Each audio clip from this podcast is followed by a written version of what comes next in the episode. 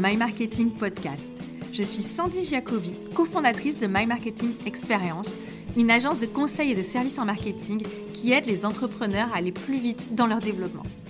Nous sommes convaincus de la puissance de l'intelligence collective. Avec My Marketing Podcast, nous partageons nos conseils, nos idées, nos meilleures pratiques et aussi pas mal de bonne humeur. Régulièrement, nous invitons des entrepreneurs et des entrepreneuses à parler de leur parcours et de leur expérience. Inspiration et motivation garantie et ça commence tout de suite. Imaginez que vous alliez dans un très beau restaurant.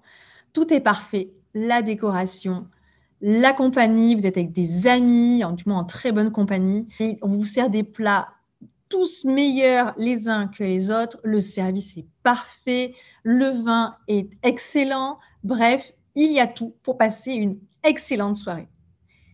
Et le lendemain matin, une personne de votre entourage vous demande alors, c'était comment ta soirée? Et vous lui répondez quoi? Vous lui dites eh bien, en fait, je me suis gelée toute la soirée, j'ai passé une soirée pourrie. Qu'est-ce qui s'est passé? Eh bien, vous avez passé en apparence une très bonne soirée, tout était impeccable, il y avait seulement un petit détail qui n'était pas à votre goût. Et au final, c'est la seule chose que vous avez retenue de la soirée. Ça a gâché votre expérience client. Alors, est-ce que c'est juste? Eh bien, on n'est pas là pour débattre si c'est juste ou non. C'est juste, c'est simplement la réalité des choses. Votre cerveau va altérer votre perception, ou du moins votre cerveau va sélectionner une partie de l'évaluation de votre expérience pour juger l'intégralité de l'expérience. Eh bien, cela, c'est un biais cognitif et cela influence grandement toute expérience client. Ce biais cognitif s'appelle l'abstraction sélective, si ça vous dit de le savoir, et c'est en fait un biais qui est répandu chez tout le monde. Nous l'avons tous en nous et nous le pratiquons tous, c'est totalement inconscient. Et il faut comprendre que vous, nous et vos clients ont ce biais cognitif, l'utilisent bien malgré eux, mais en tout cas, c'est une réalité.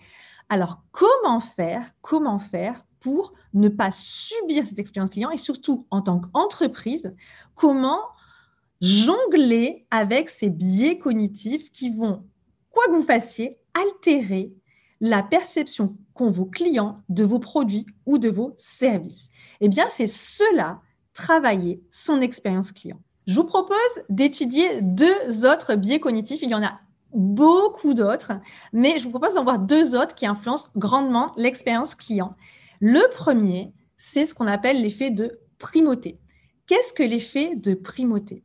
Eh bien, c'est tout simplement ce qu'on pourrait appeler, selon la sagesse populaire, la première impression est la bonne. Or, bien non, la première impression n'est pas nécessairement la bonne, mais en tout cas, c'est l'impression que vous allez donner à la première rencontre va influencer tout le reste de la relation avec vos clients. Ça veut dire quoi?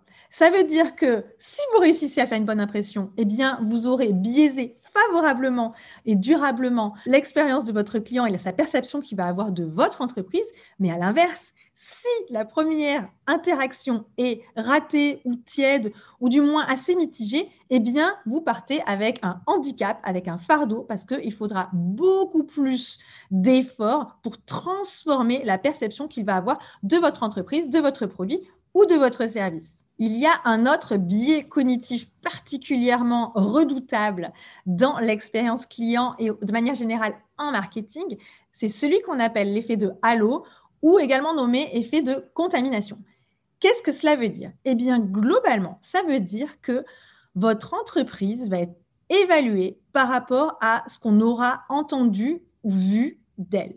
Donc, ça veut dire que votre image, si vous la gérez mal, si vous avez une marque qui n'est pas on va dire, travailler si vous n'avez pas soigné euh, la preuve sociale notamment, c'est-à-dire les, évidences sur lesquelles on peut vous faire confiance, eh bien, ça va être déprécié. Concrètement, ça veut dire quoi? Ça veut dire que euh, si votre, euh, votre entreprise ou votre marque est associée à des succès, des succès de ses clients, des succès des récompenses, tout ce qui a attrait à la preuve sociale, on va pouvoir vous attribuer des qualités que vous n'avez pas nécessairement, ou du moins qui ne sont pas rationnelles, prouvées. Ce n'est pas parce que vous obtenez un prix que vous êtes forcément une entreprise efficace, on le sait, mais en tout cas, dans l'esprit des clients et des prospects, eh bien, on va vous attribuer certaines qualités que euh, on n'aura pas nécessairement validées par expérience, mais on croient volontiers que vous les avez. Eh bien, cet effet de halo est extrêmement important pour une entreprise. C'est pour ça qu'on vous entendez souvent parler peut-être de preuve sociale. C'est tout ce qui va permettre de développer la crédibilité, la légitimité et l'autorité de votre entreprise. En termes d'expérience client, eh bien, on va pouvoir favoriser par exemple la fidélisation. C'est-à-dire que si l'entreprise avec laquelle je travaille a des succès, communique sur, euh, on va dire, de la reconnaissance particulière, ou si cette entreprise est engagée, si on a un discours très positif d'elle, eh bien, on va plus facilement euh, dire et, spontanément travailler avec votre entreprise parce qu'on va d'une certaine manière s'approprier ces succès, ils vont refléter sur votre entreprise. Donc vous l'avez compris, vos clients ont naturellement des biais cognitifs comme vous, comme moi, qui vont influencer leur perception de votre entreprise, mais également leur perception de leur expérience avec votre entreprise. Si on descend un peu plus bas et qu'on va parler réellement des émotions qu'ils ressentent lorsqu'ils collaborent avec vous, eh bien, on peut les classer environ en cinq émotions prédominantes qui vont être la colère, l'agitation, donc des émotions qui sont négatives. Et puis, si on gradue vers le positif, on a l'ambivalence. On va dire que c'est froid, c'est ni bien ni pas bien, c'est la neutralité. C'est pas forcément là où on veut se situer encore. Et puis après, il y a le plaisir, là ça devient déjà nettement plus intéressant.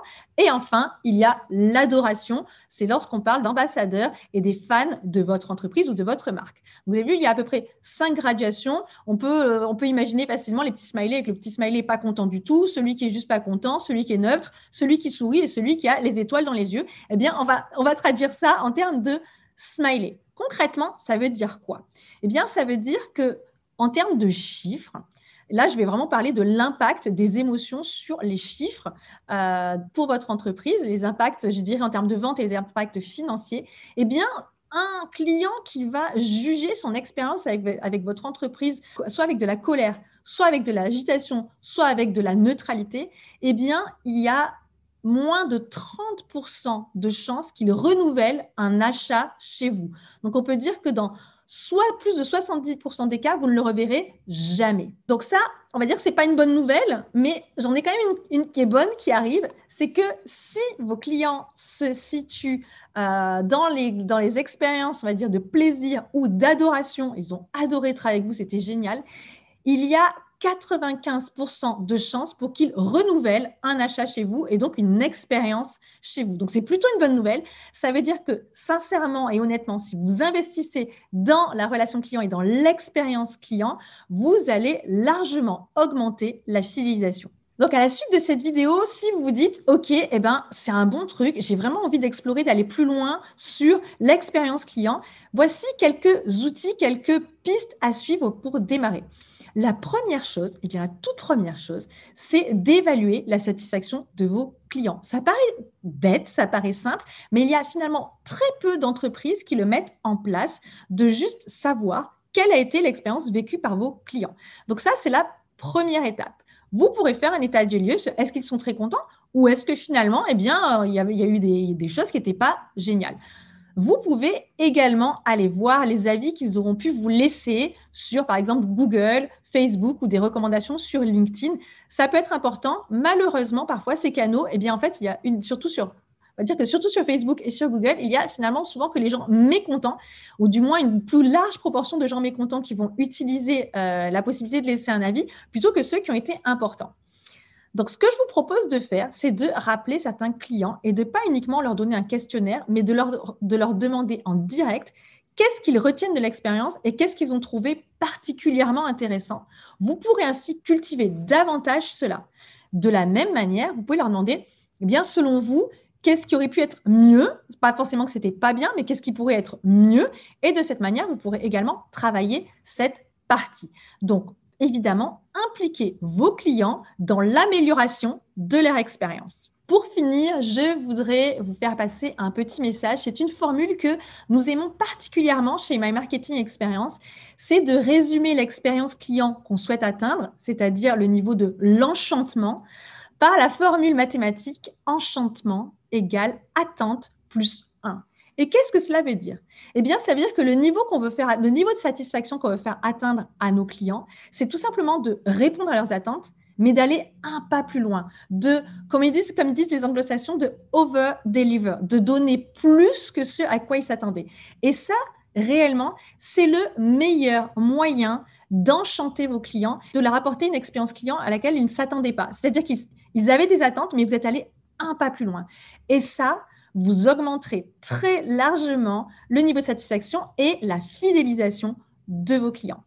Je vous laisse avec ça. N'hésitez pas à commenter si vous avez des astuces, si vous avez des questions, si vous avez des techniques, si vous avez constaté qu'il y a des choses particulièrement efficaces dans votre entreprise ou si vous vous posez des questions sur comment je mets en place une expérience client réussie, eh bien, dites-le nous. Nous tenterons d'y répondre le plus rapidement possible.